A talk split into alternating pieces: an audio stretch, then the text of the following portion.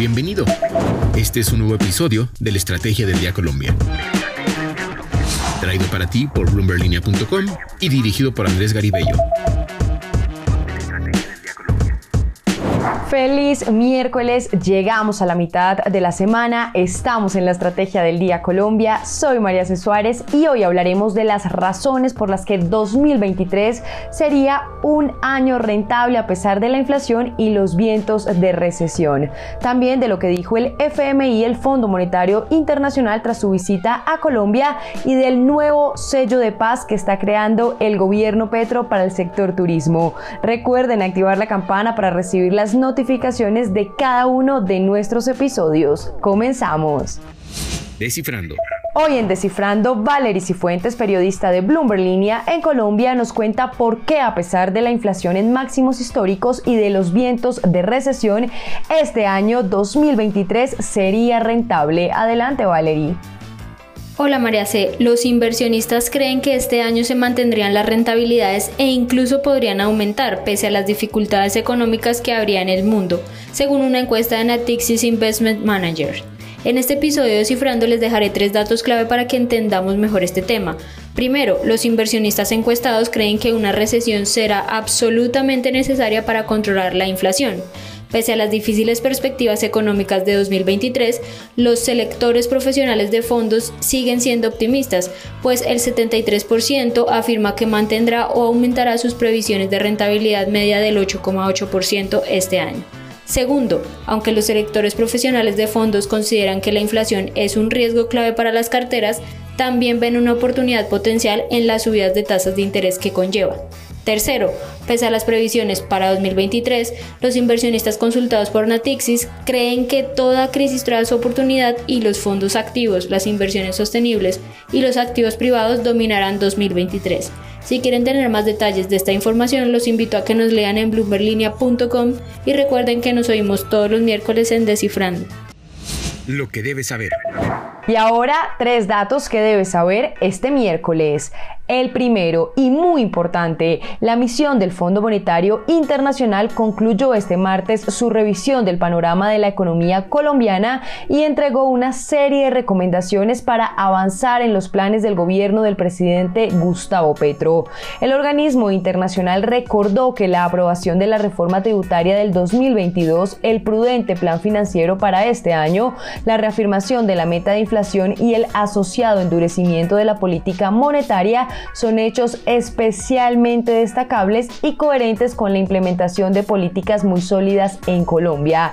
Dijo también que el balance de riesgos en torno a las perspectivas económicas sigue inclinado a la baja, moderado sin embargo por un panorama mundial menos sombrío.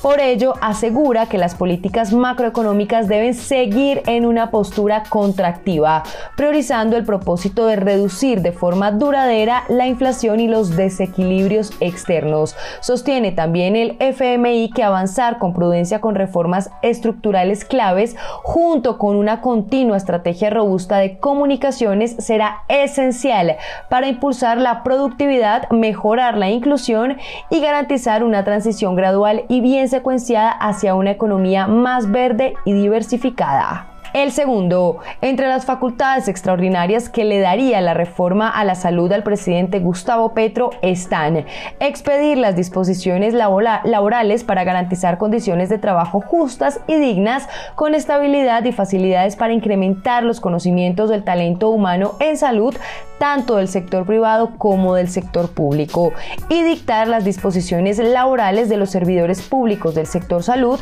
para garantizar el mérito, así como las condiciones de reclutamiento y selección de los directores de las instituciones estatales hospitalarias. Y el tercero, la tasa representativa del mercado con la que amanece hoy Colombia es de 4.783 pesos. El negocio de la semana. Y en el negocio de la semana hablamos de Colombia Destinos de Paz. Así se llamará el nuevo sello que tendrá Colombia y que inicialmente estará dirigido al sector turismo.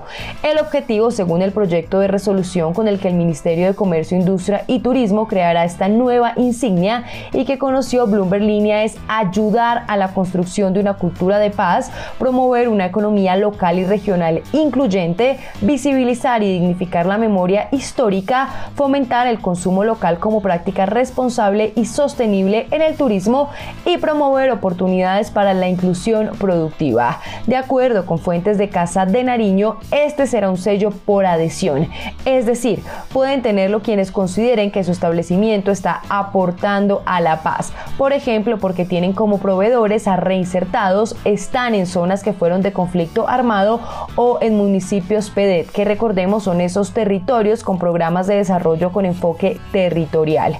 Este sello entonces es de naturaleza voluntaria e identifica ante la sociedad, ante los turistas nacionales e internacionales, los bienes y servicios del sector turismo que sean prestados, elaborados, transformados o comercializados por prestadores de servicios turísticos, población víctima del conflicto armado, firmantes del acuerdo de paz, desvinculados y desmovilizados en armas, población en proceso de sustitución de cultivos de uso ilícito y otros actores que aporten a la construcción de paz reconocidos como tal en la normativa vigente. Para conocer más detalles de este sello que crea el gobierno de Gustavo Petro, visite ahora mismo bloomberlinia.com. Recuerden seguir este podcast y activar la campana para recibir las notificaciones de cada episodio y así estar al tanto de lo que pasa con la economía y los negocios. Los invito también a que visiten plumberlinea.com donde pueden ampliar cada uno de los temas que tratamos hoy. No olviden que acá está la información independiente que une a América Latina. Nos escuchamos mañana. Esta fue la Estrategia del Día Colombia. Dirigido por Andrés Garibello, producido por Arturo Luna y Daniel Hernández. Que tengas buen día.